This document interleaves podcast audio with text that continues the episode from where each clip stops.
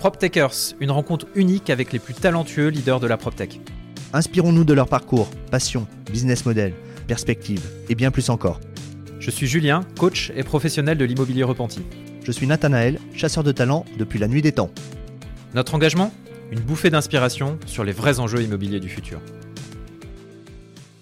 Chers amis, nous clôturons cette année 2022 riche de 11 interviews de leaders de la PropTech. Pour cet épisode très spécial, nous avons voulu recevoir un expert des PropTech, Robin Rivaton, CEO de Stonal. Robin est à la fois un observateur averti, un investisseur et un acteur de la PropTech.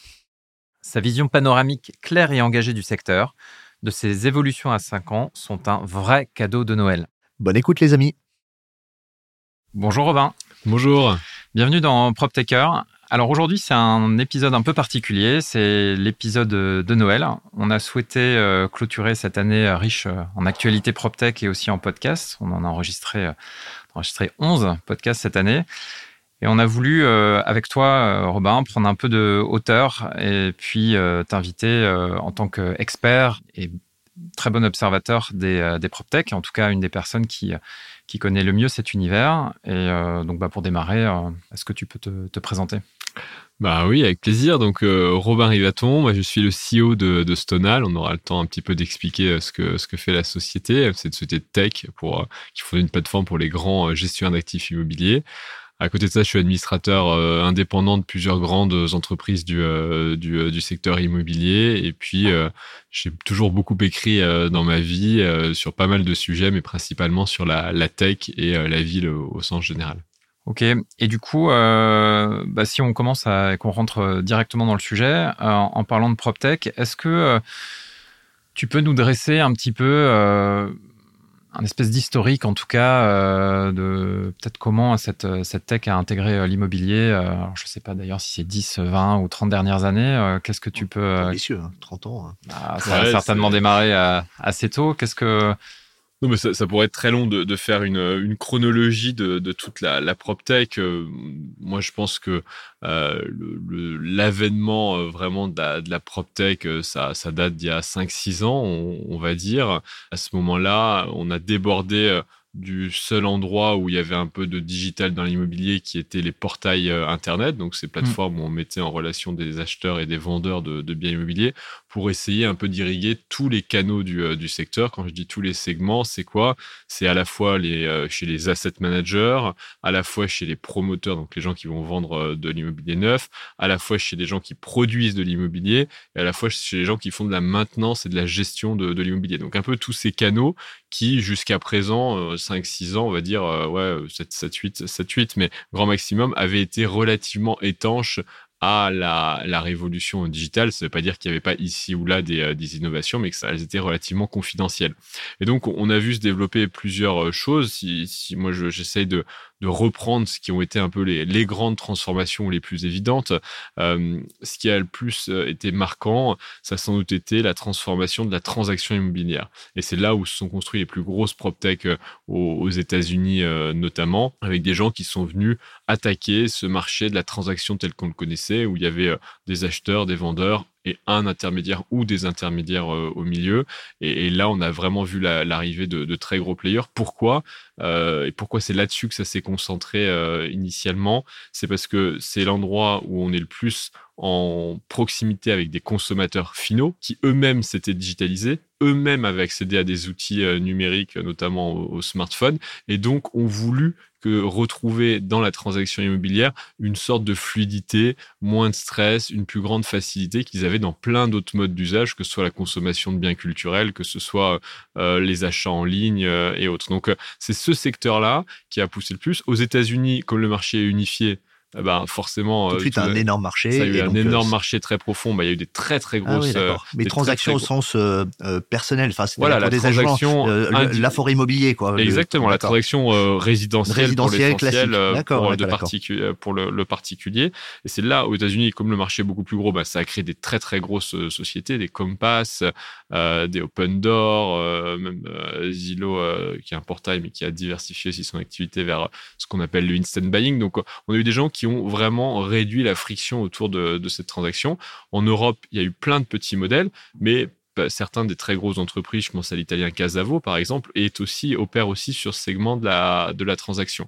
Donc on voit bien que ça a été pour moi vraiment l'alpha et un peu l'oméga euh, et, un succès euh, comme IAD en France, c'est un succès lié à la transaction, alors qui est un peu plus, qui a, est une boîte un peu plus ancienne, qui a plutôt une dizaine d'années, euh, mais c'est un succès lié à la transaction encore une fois parce que le, les clients étaient prêts à une digitalisation de cet acte là. Le deuxième, le deuxième gros morceau, ça a été tout ce qui a été, tout ce qui a eu très à, la digitalisation du financement de, de l'immobilier. Là aussi, un peu dans la même logique, c'est-à-dire qu'on s'adresse à des consommateurs finaux, des consommateurs finaux qui ont changé dans leur volonté et la façon dont ils épargnent et donc sont prêts être plus proche des projets. Et donc, ça a été l'émergence du crowdfunding euh, là aussi, où encore, il y a des très belles histoires, il y a eu des très gros success stories, euh, et ça a plutôt bien fonctionné.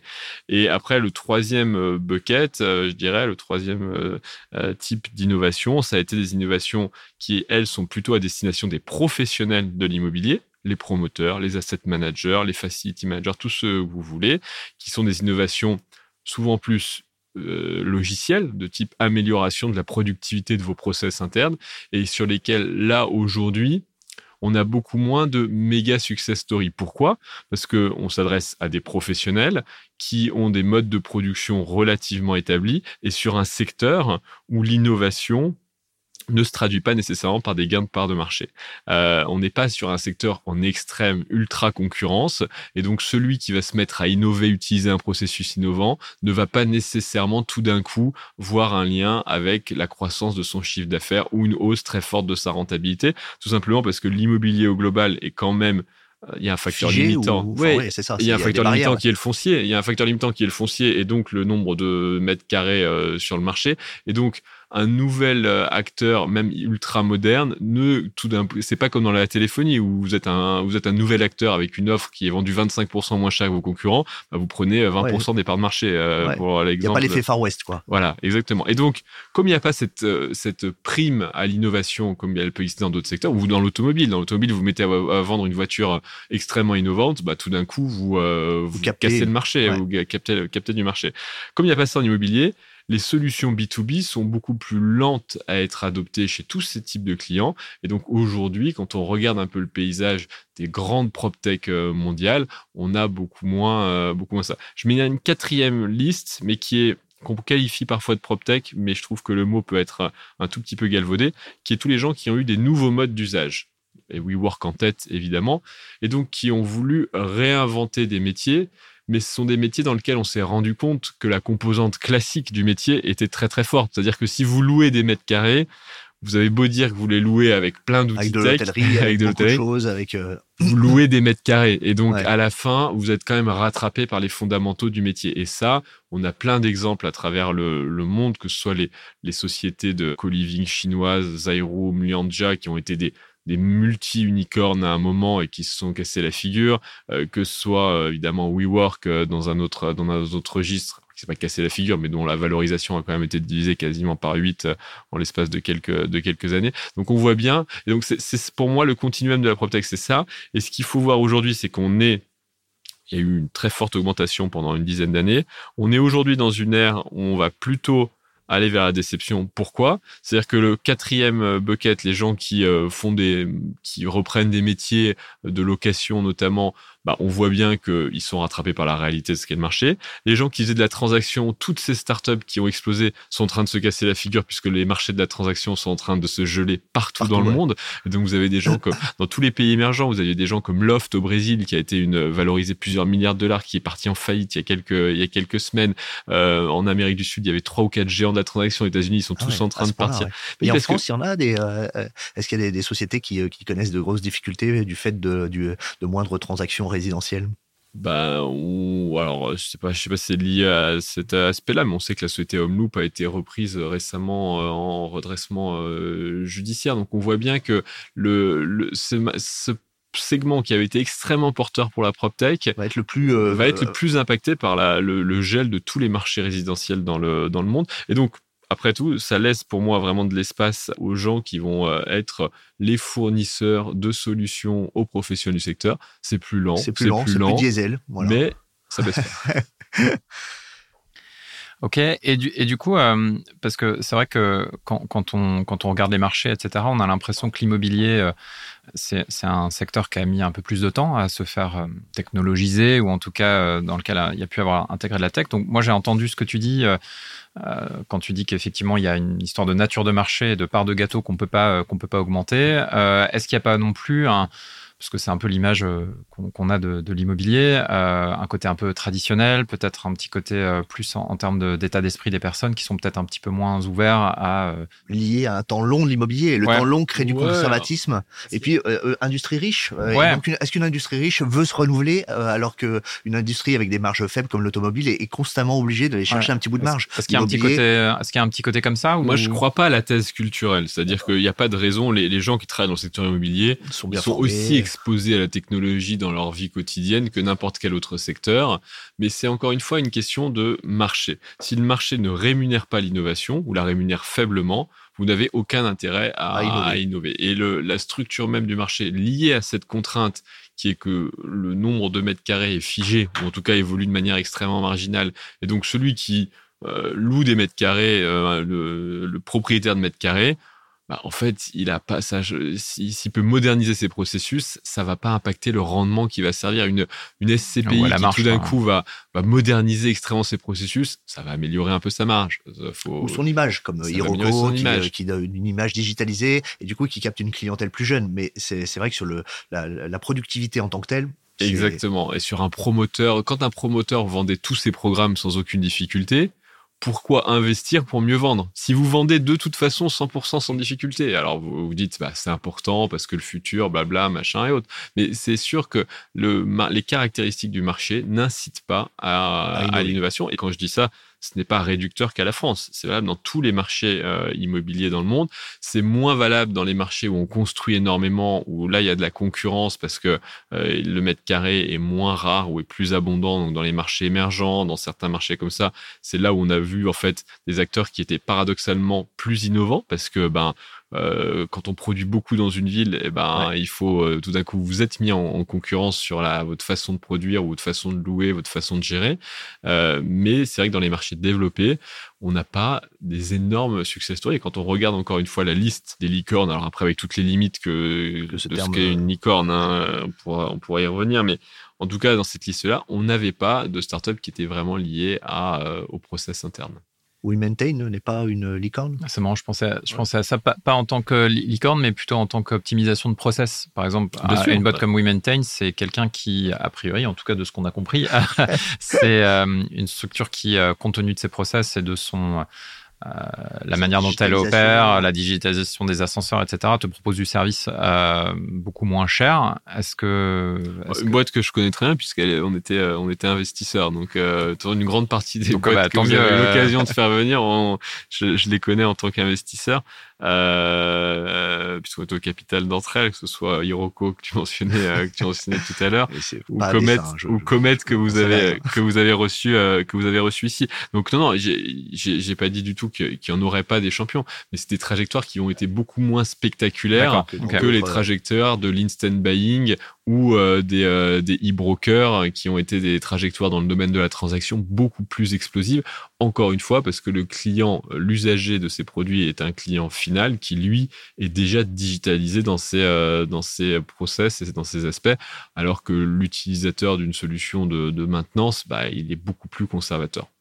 Et du coup, est-ce qu'on peut se dire que c'est pas forcément très intéressant d'innover sur l'immobilier? Enfin, est-ce qu'on peut prendre un peu le, contre-pied de ça et se dire mais pourquoi innover finalement si c'est pas si rentable que ça?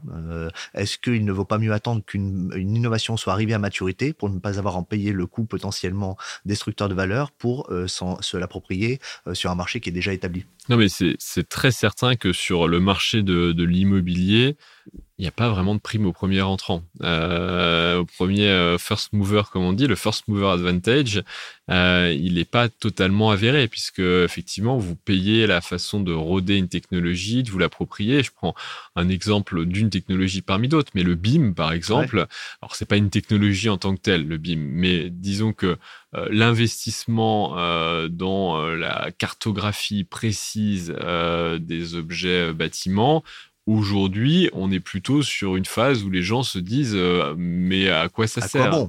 Et donc euh, c'est et pourtant il existe des cas d'usage, on pourra en, reparler et ça peut totalement créer de la valeur. Mais il y a un vrai sujet. Puis il y a un autre problème qui est aussi assez inhérent à l'immobilier, c'est que c'est une industrie euh, où les chaînes de valeur sont très intriquées. je prends l'exemple du BIM. comme la chaîne de valeur est très intriquée et que va y avoir beaucoup de bénéficiaires, il est dur d'identifier un payeur. Et donc, quand vous êtes dans des schémas comme ça où il y a plusieurs bénéficiaires, évidemment, c'est très très dur d'organiser l'alignement d'intérêts. Et donc, la maquette BIM, en l'occurrence, euh, bah, qui va, donc le, constructeur va, ou le promoteur va, va la créer. Après, cette maquette BIM construction, il faut la passer dans un modèle dit maquette BIM exploitation maintenance. Qu'est-ce qui va en bénéficier? L'occupant, un petit peu, le propriétaire, l'asset manager euh, qui va gérer l'argent de l'investisseur. Donc tout le monde en bénéficie un petit peu. Et quand tout le monde bénéficie de quelque chose, personne, ne veut payer. Et donc Sauf on a... y a un tiers de confiance qui devient une foncière de BIM et qui euh, euh, finalement c'est un immeuble, c'est un immeuble physique et un immeuble BIM. et il y a une valeur. C'est euh, une partie de ce qu'on de ce qu'on on, pourra y revenir. Merci de merci de, de, préparer le chemin pour que pour que j'explique ce qu'on fait. Mais en tout cas, il y a il y a vraiment ce sujet de d'un secteur où il y a beaucoup d'acteurs et quand il y a beaucoup d'acteurs, c'est dur de de désigner un payeur. Ça c'est assez assez classique. et donc donc ça, explique aussi pourquoi euh, c'est dur d'innover. Mais je pense quand même qu'il y a une chose qui va tout changer, c'est aussi pour ça que je suis, euh, optimiste. Je ne vais pas rester sur, un, sur une note pessimiste. C'est que ce secteur doit faire sa transition environnementale. Euh, et il le fait en retard par rapport aux autres industries. L'automobile, ça fait 10 ans qu'ils ont commencé. Les, premières réglementations sur la limitation des émissions, c'est 10 ans avant le, le secteur immobilier. Et ce secteur donc fait sa transition en retard.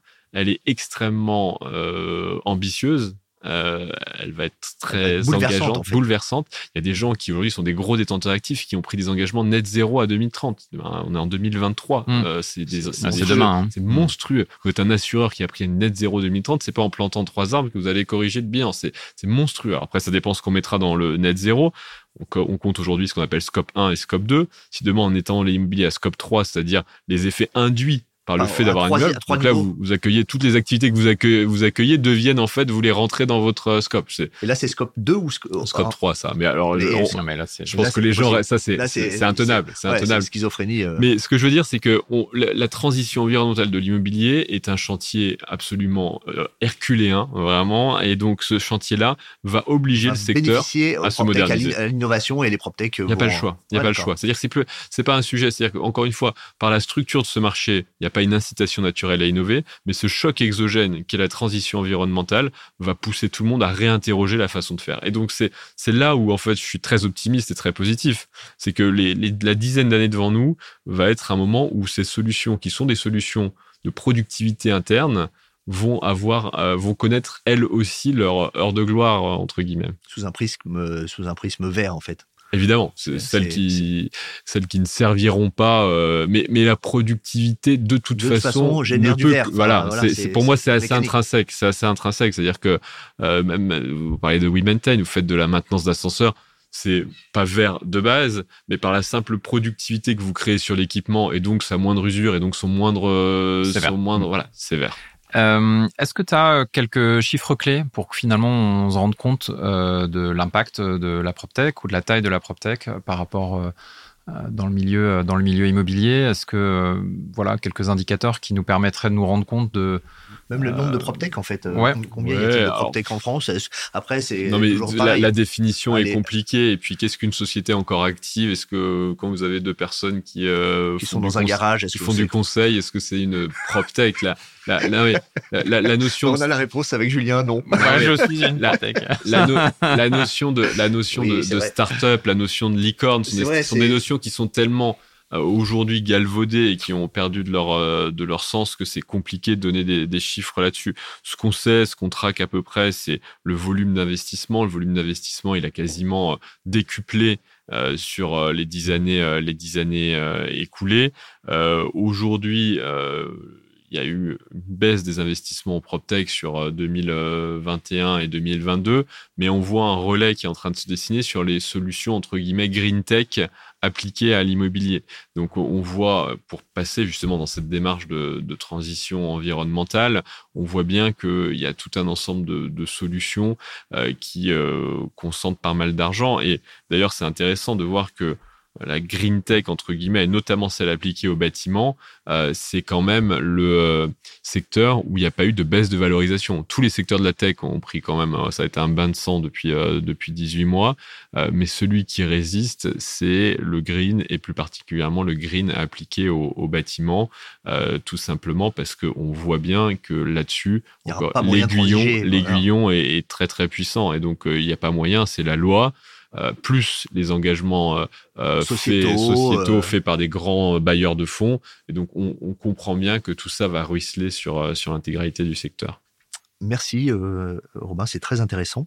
Alors avec Julien, on se, on se, demandait un peu quels étaient tes moteurs personnels, comment tu étais arrivé finalement comme CEO de Stonal, avec un parcours qui est intéressant, euh, donc un parcours plutôt universitaire, d'observateur, d'écrivain, de, euh, de, de, journaliste, on ne sait pas très bien comment le qualifier. Puis ensuite euh, investisseur, donc dans un fonds de private equity dans lequel tu investissais, enfin tu conseillais à l'investissement euh, sur des, des prop tech, et aujourd'hui CEO d'une d'une prop tech.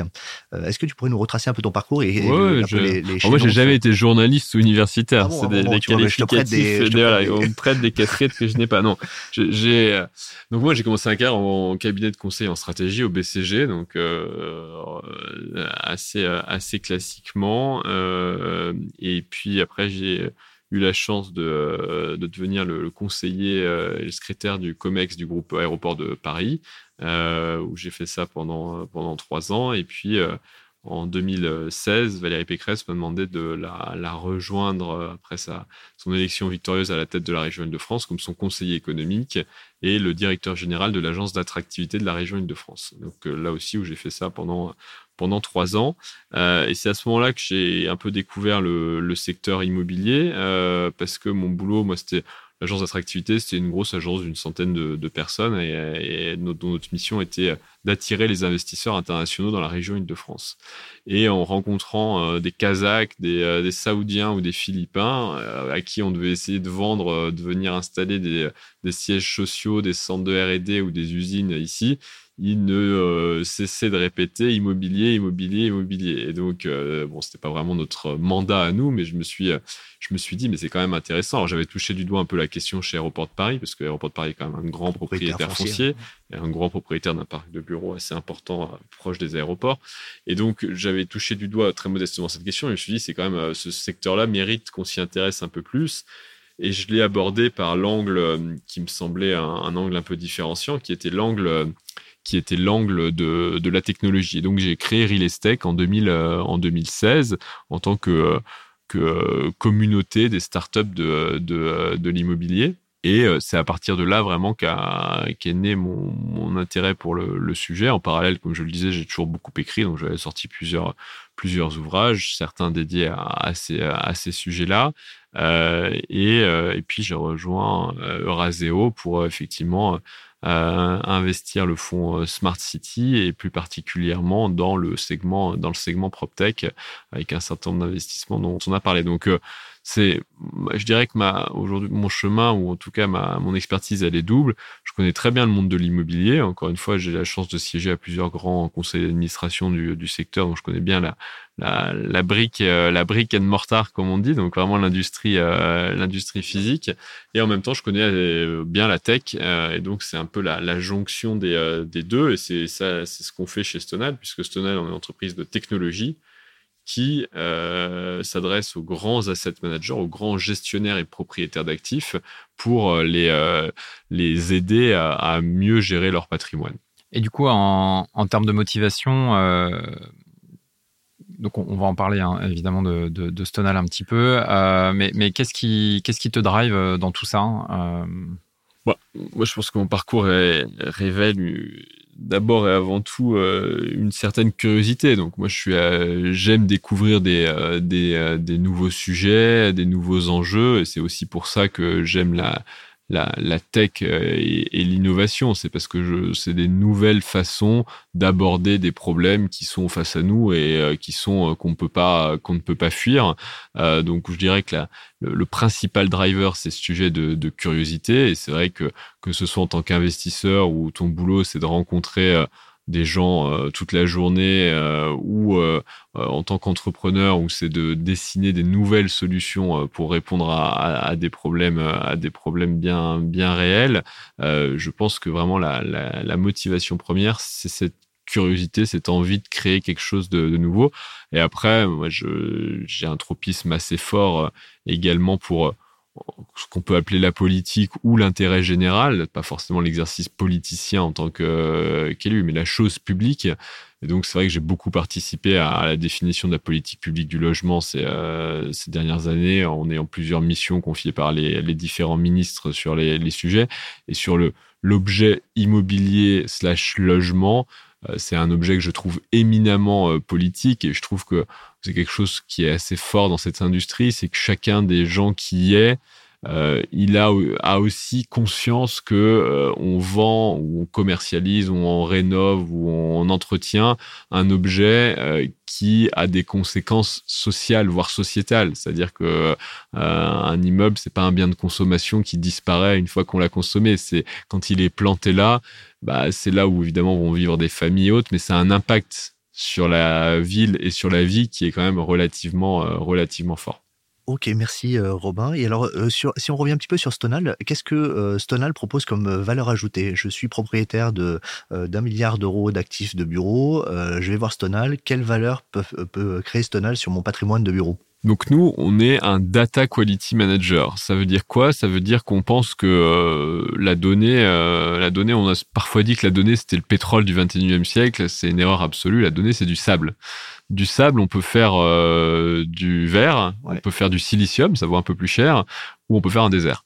Et donc le, le problème de la de la donnée aujourd'hui à laquelle le problème à laquelle sont confrontés tous ces asset managers pour un, un asset manager de 100 milliards comme de 1 milliard voire même comme quelqu'un de, de 10 millions mm. ou un syndic un administrateur de biens qui gérerait 5 euh, millions de valeur c'est le même, c'est que on a de plus en plus de données qui nous arrivent, mais qu'on a une collecte qui est archaïque et surtout qu'il y a personne qui fait le travail de mise en qualité de, de la donnée.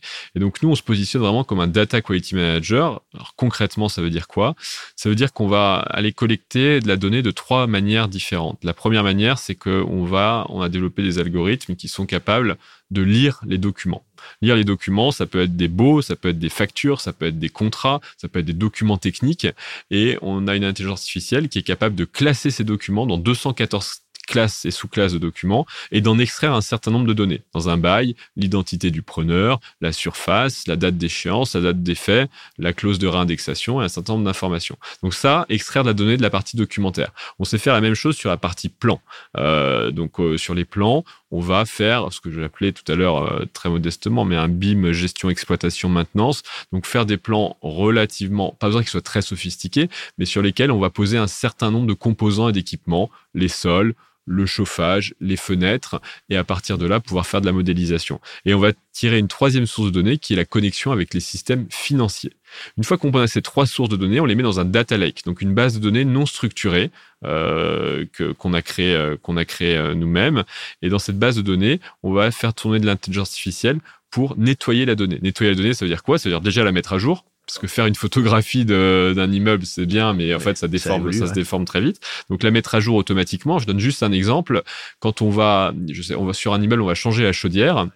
Eh ben, on va partir de notre maquette on va dire qu'on change la chaudière, on envoie l'ordre dans le système de gestion comptable, et une fois que le système de gestion comptable a dit que ça a été payé, on considère que la nouvelle chaudière, bah, c'est, on a remplacé la référence X par la référence Y. Mise à jour en continu, et de l'autre côté, fiabilisation. Fiabilisation, c'est de dire la donnée, elle a trois états. Soit c'est une donnée de référence, soit elle est en conflit et il y a plusieurs, euh, il y a hmm, plusieurs données, soit elle est manquante. Il n'y a pas 50 000 autres états. Référence, manquante, conflit. Et donc nous, on va en permanence afficher ça et permettre à quelqu'un chez votre asset manager d'un milliard d'euros de dire parce qu'en fait, il y a quelqu'un chez l'asset manager dans ses équipes qui sait quelle est la bonne réponse. Il sait que le bâtiment, il n'a pas été construit en 1968, mais il a été construit en l'an 2000. Sauf qu'il y a deux documents qui disent 1968-2000. Donc lui, il va, on va quelque part prendre l'information qui est dans son cerveau et la mettre sur, dans la machine, archiver la résolution du conflit et faire en sorte que on ait cette mémoire qui est une mémoire individuelle, qu'elle passe dans une mémoire un peu collective. Et une fois qu'on a nettoyé cette donnée, les deux derniers euh, cas d'usage, on permet de la visualiser de manière beaucoup plus simple euh, et de enfin voir son patrimoine de manière euh, beaucoup plus efficace et lisible. Et ensuite, on va nourrir quatre cas d'usage métier qui sont la data room intelligente, en permanence, on permet à un asset manager de se dire je veux liquider un actif, et eh ben on lui a dit il manque tel document, ce document est incohérent, ce document est, euh, est pas à jour, et donc on lui permet d'assurer la meilleure liquidité de son actif. Deuxième cas d'usage, le pilotage de sa trajectoire ESG, donc ESG à travers, tous les labels, ISR, euh, les comparaisons GRESB ou, ou. Le troisième point, un outil de décarbonation lié à ce que je vous disais sur la maquette. Une fois qu'on a la maquette, on a les composants, les équipements qui ont été introduits, et donc on peut commencer à faire de la simulation euh, de remplacement en masse de travaux, donc préparer vraiment ces, euh, ces plans pluriannuels de travaux. Et le quatrième aspect, c'est un aspect de conformité réglementaire. Quand on est capable de lire les, euh, les, comptes rendus techniques, on va pouvoir relever les alertes ou les différents points qui ont été spécifiés par quelqu'un qui est un vérificateur ou un contrôleur technique, et donc les remonter au propriétaire pour qu'il ne soit pas à risque dans sa détention juridique de l'actif. Donc ça, c'est vraiment le cadre, la mission de Stonal. Euh, et euh, aujourd'hui, pour donner peut-être quelques chiffres, on est déployé sur 200 millions de mètres carrés. Ce qui représente combien d'immeubles 200 millions de mètres carrés, ça va faire aujourd'hui une dizaine de milliers d'immeubles. 150 millions de mètres carrés dans le résidentiel, avec une très forte présence dans le logement social. On a 1,5 million de logements sociaux. Ah euh, et après, l'autre partie qui se divise entre du tertiaire et du bâtiment éducatif. Et donc, notre euh, logique et philosophie, elle est simple. C'est que nous, on utilise l'IA pour collecter la donnée, mais on utilise aussi après l'IA pour pouvoir analyser, ces données. Et quand on commence à faire tourner nos algorithmes sur 200 millions de mètres carrés, ça commence à être puissant en termes de. Les immeubles, ils ont quand même, même s'ils ils sont tous différents, ils ont quand même, ah, ils obéissent quand même à des lois de déformation qui sont un peu toutes similaires. Euh, et donc, on, on, on, arrive à trouver des scénarios d'optimisation, euh, de programmation des travaux qui finissent par être validés sur un échantillon qui devient extrêmement ah, intéressant. C'est top ça. Et alors, qu'est-ce que tu as découvert? Parce que c'est finalement euh, euh, sur euh, sur le quels sont les scénarios peut-être un peu un, un peu amusants que tu as découvert sur les les que les algorithmes ont mis en évidence sur un patrimoine gigantesque. Bon, après, il n'y a pas de comment dire, les, les, les algorithmes viennent valider euh, le bon sens que, que voilà, ah, et surtout quand en plus les algorithmes, euh, nous, on les programme pour qu'ils obéissent aux réglementations. Donc, euh, que ce soit le DPE d'un côté ou le décret tertiaire de, de l'autre, puisque c'est quand même les gros, euh, les, les, gros, les gros drivers de, de cette, en, résidentiel, en résidentiel de cette transformation. Et donc, les algorithmes, ils finissent par donner les recommandations qui sont les recommandations génériques du, du gouvernement. Mais le point, c'est pas tellement que. Il n'y a pas de découverte, en fait, véritablement. Il n'y a pas de magie, mais après, c'est comment, dans quel ordre on les met quelle priorisation. Parce qu'après, le, sujet, c'est pas seulement de dire il faut faire ça. Il y a quatre scénarios, mais il y a quand même un, deux, trois, quatre. Donc, qu'est-ce euh, qu'il faut que je corrige? Si j'ai des anomalies aussi sur mon patrimoine, qu'est-ce que je dois faire? Comment je massifie mes achats Par exemple, quand vous êtes un, gestionnaire euh, euh, social qui a 320 000 logements, comment je massifie mes achats pour euh, quand je fais ma fenêtres, euh, quand je fais ma rénovation des mes fenêtres euh, double vitrage, je veux passer tout en triple vitrage. Comment je requête déjà tout? Avant, ces gens-là étaient ne pouvaient pas requêter tout le patrimoine, ils ne pouvaient pas savoir quels étaient les appartements dans lesquels il y avait du double vitrage. simple, double vitrage, vitrage simple, et je voulais passer sur un.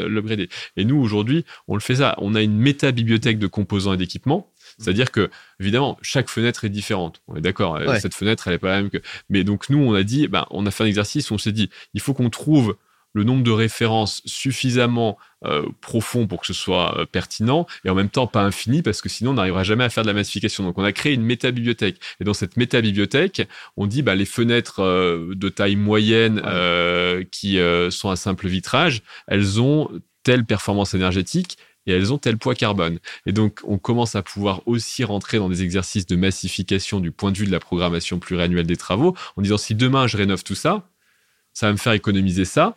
Mais après, j'ai aussi un coût parce que ces fenêtres qui étaient des fenêtres avec un poids carbone et une abac de vieillissement de 20 ans, si je les change au bout de 10 ans, j'ai gâché du carbone aussi quelque part. Et donc, c'est ce que je peux les réutiliser. Donc, euh, on, commence à rentrer très fine dans des logiques extrêmement fines grâce à cet outil de, de métabiotech, de composants et d'équipements. Avec d'un côté euh, une, une, une, économie circulaire sur tout le réemploi de ces matériaux qui devient possible, tout parce à fait. que tu les massifies, et de l'autre côté, quasiment une place de marché d'achat. Alors, nous, on fera, on, mais, mais, on peut totalement nourrir, on peut totalement pousser, ça vers des gens qui. nous, notre métier, encore une fois, c'est de mettre en qualité la donnée. Donc, euh, mmh aujourd'hui, beaucoup de nos clients n'ont pas une connaissance de leur patrimoine. Euh, alors, chez beaucoup de clients, notamment dans le secteur tertiaire, on part des documents. La première marche, c'est vraiment la partie documentaire. Donc là, on a, on a un très gros gestionnaire qui va nous confier plus d'un million de documents.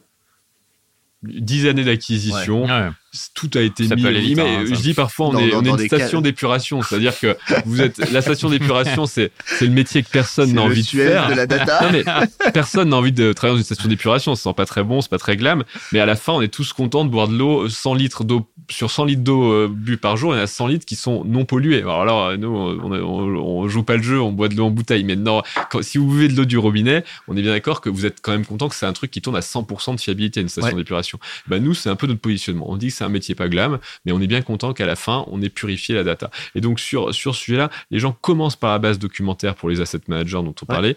Ils nous disent, moi, ça fait des années, tout le monde met dans un SharePoint ou dans un dossier, personne a classé, trié parce que mm. c'est une tâche que personne n'a envie de faire, c'est pas sexy, c'est pas sympa. Et donc, nous, on leur dit, bah, ok, donnez-nous tout, on va réorganiser, on va vous extraire un certain nombre de données, et en extrayant ces données automatiquement, on va déjà vérifier que ce que vous avez mis dans votre ERP, votre système de gestion, c'est bien les bonnes data. Parce que les erreurs, elles sont quand même légion. Euh, le gars a rempli que euh, euh, la surface c'était tant dans le système. Mais en fait, c'est pas ça. Parce que bah, l'humain, si je vous demande de remplir, de mettre des, des data dans des cases, vous allez faire des erreurs. C'est moi le premier, tout le monde. Donc nous, on va vérifier ça. Et après, une fois qu'ils ont cette partie documentaire, ils se disent, ouais, mais ça serait pas mal quand même sur les plans euh, on s'en est jamais trop soucié. Les plans, c'était euh, dans l'asset management, c'était pas le truc euh, le plus important. Hein. Ah on fournit les plans papier et puis ça suffit. ils se disent, mais ça serait quand même bien que je connaisse un peu mieux mon patrimoine parce que je me suis mis des engagements là qui vont quand même m'obliger à le connaître. Et donc ils nous disent comment je fais cette captation de l'information sur mon patrimoine du type plan de manière de manière, euh, de manière euh, pas trop coûteuse, parce que le sujet, c'est que si c'est très coûteux, il y a personne qui sera jamais, qui répondra jamais à l'appel. d'accord. Et alors, est-ce que euh, peut-être dans le futur, tu pourras avoir des clients qui, des clients différents, qui mettraient en commun leurs sources d'informations sur le changement des fenêtres, et là, tu, en fait, tu attires un client en disant, mais tu vas bénéficier de l'effet massifié de, je sais pas, Action Logement, en étant un autre groupe, et donc vous allez acheter ensemble, en fait. Alors, ça peut être une piste. Aujourd'hui, c'est pas le cas. Même pour les données, il faut bien voir que tous nos clients ont une instance différenciée. Donc, une instance différenciée, ça veut dire que on n'a pas mis toutes les données des 200 millions de mètres carrés au même endroit et chacun peut voir les immeubles qui le concernent. C'est chacun qui est séparé. Parce que c'est leur demande. Par contre, ce qu'on a négocié, pas avec chacun d'entre eux, c'est que nos algorithmes puissent s'entraîner de manière anonymisée sur tout le patrimoine. sinon, il n'y a aucun intérêt pour, euh, pour eux. Mais aujourd'hui, on n'est pas encore dans cette logique qui est une logique très nord-américaine où aux États-Unis, le partage de la donnée est beaucoup plus institutionnalisé et donc il existe des bases de données privées où les gens sont beaucoup plus enclins à partager de la donnée sur leur patrimoine. C'est pas le cas en Europe. C'est pas le cas, ouais, d'accord. On, je pense pas que ça change de manière euh, rapide euh, dans, en Europe. Donc nous, on a dit, OK, on prend ce parti pris, on comprend parfaitement. Et donc chacun a sa, a sa base.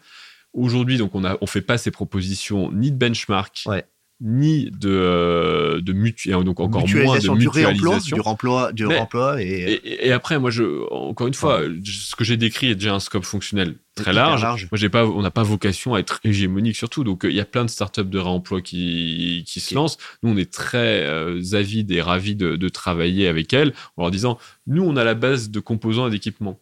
Donc, si vous, vous mettez en place une plateforme et que les gens acceptent, nos clients acceptent de pousser leurs euh, composants et équipements euh, vers vous pour faire du réemploi, très bien. Bah, faites-le. Mm. Moi, j'ai, nous, une fois qu'on a fiabilisé la donnée, elle peut être utilisée par plein de gens et même des gens qui sont. Euh, nous, on a un module. Je vous disais, on a un module ESG il y a plein de gens qui ont déjà des applications, euh, des applications ESG. c'est pas moi à la fin des fins, c'est pas très grave. J'installe pas mon module ESG et je pousse la donnée que j'ai déjà nettoyée vers euh, ce qui pourrait être une application entre guillemets concurrente. Voilà, on, arrive, on arrive dans un environnement où les gens ont déjà des choses, donc on n'est pas donc Tu restes sur la station d'épuration, c'est-à-dire. et ça, par contre, personne ne le fait. Donc en fait, c'est là où en fait notre positionnement est, il est intéressant, c'est qu'il y a très très peu d'acteurs. Euh, en Amérique du Nord, pas du tout, parce que le, segment n'a pas été adressé comme ça, et en Europe, quasiment pas, d'acteurs qui vont vraiment jouer ce rôle de nettoyeur. Euh, juste avant de passer aux, perspectives du, marché, euh, moi, ce qui m'intéresse, c'est euh, bah, finalement pourquoi, au-delà de ce que Stonal fait, mais pourquoi est-ce que tu as choisi finalement la station d'épuration alors que tu avais un, observatoire euh, assez large, euh, peut-être des startups un peu plus fun. Euh, qu'est-ce qui fait que toi, à titre personnel, encore une fois, j'ai bien compris la mission de, de, Stonal et de l'intérêt général, mais toi, à titre personnel, qu'est-ce qui fait que tu as choisi cette structure-là? Non, c'est vrai que c'est très rare des, des passages d'investisseurs vers entrepreneurs. C'est plutôt l'inverse, des entrepreneurs qui ont réussi et qui deviennent, qui deviennent investisseurs. Moi, j'avais en tête et l'envie à un moment d'avoir ma propre structure, non pas dans une vocation de dire euh, de mettre mon nom euh, en grand euh, Robin et, compagnie sur sur une boîte, mais de pouvoir avoir une vraie mesure de mon impact. Mmh. Alors, elle existe dans l'investissement, c'est pas du tout une critique contre contre le, le métier d'investisseur, mais disons qu'elle est intermédiée par l'entrepreneur. Vous donnez du capital à quelqu'un qui ensuite va réaliser des choses. Donc, vous pouvez euh, vous tirez une partie de la gloire de la réussite du projet, mais il faut bien rester modeste sur, euh, sur celle-ci. L'acteur principal et la courroie de transmission essentielle a été l'entrepreneur. Et donc, euh, moi, j'avais vraiment cette envie à un moment de me dire, mais de réellement mesurer mon, mon, impact. Et je trouve que l'entrepreneuriat pour ça est fantastique, c'est que vous vous confrontez à la réalité tous les jours. et donc, et donc voilà, c'était un souhait que j'avais depuis longtemps c'est une question d'opportunité. Moi, je me plaisais beaucoup dans le métier d'investisseur. On avait, on avait, on a toujours euh, chez Raseo un, très très beau portefeuille avec euh, voilà plein de très très belles compagnies qui vont. Euh, tu restes chez Raseo en même temps ou non tu oh, Moi, je suis encore venture partner, donc c'est à dire que je m'occupe de, quelques sociétés, de quelques sociétés dont j'avais sur lesquelles j'avais investi, et puis je, je fais du sourcing pour le, le compte le compte du, du, du, fonds encore. Mais bon, disons que c'est une activité extrêmement euh, extrêmement marginal.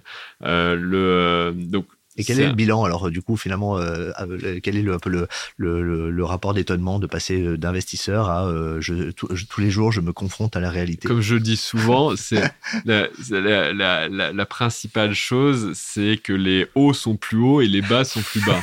il y a un spread émotionnel qui est hyper fort. Voilà, il faut avoir une faut avoir une maîtrise de, de ces émotions qui est, qui est beaucoup plus fort parce que dans la même journée, vous passez de l'extase parce que vous avez gagné tel euh, tel client à la déception parce que en fait euh, le produit marche pas ou, euh, des choses très très pragmatiques ou vous perdez un appel d'offres ou que, sais-je encore. Et, c'est ce côté beaucoup plus fort des, émotions. C'est vraiment comme ça que je qualifierais l'entrepreneuriat. Et, voilà pour connaître beaucoup d'entrepreneurs c'est aussi ce qui, souvent énonce il y a un côté beaucoup plus erratique des, choses. Et donc bon ça me va très très bien.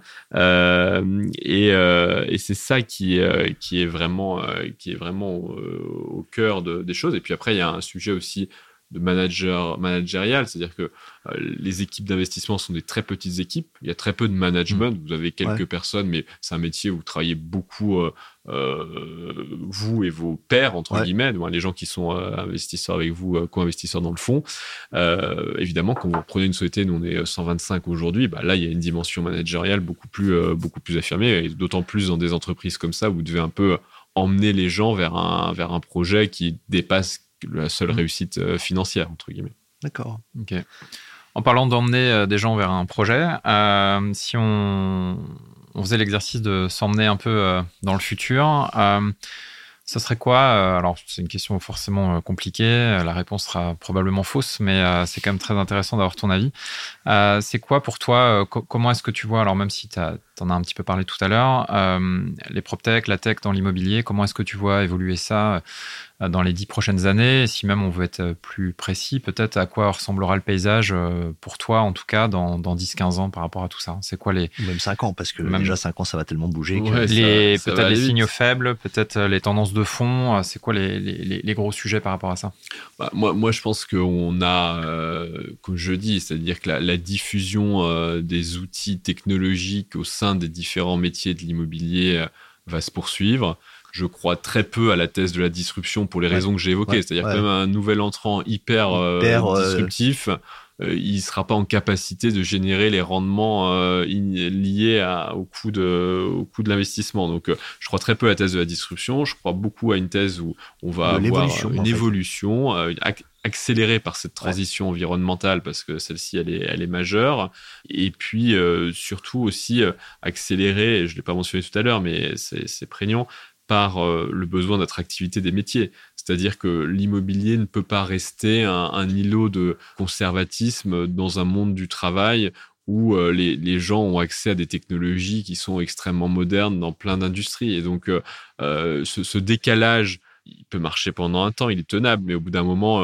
vous perdez des talents. C'est-à-dire que si les gens ont dans leur vie personnelle, dans d'autres industries, des technologies un peu à la pointe, et que vous leur dites, bah, chez moi, par contre, tu, hein. reclasses à la main du papier, bah, les gens disent, bah, ok, moi je viens pas pour faire ça. Et donc hmm. on voit bien que le sujet de la rétention et même de l'attractivité des talents est de toute façon euh, indispensable ou euh, nécessitera de passer par cette phase d'adoption. Donc une adoption des outils technologiques qui va s'accélérer dans les dans les cinq prochaines euh, cinq prochaines années.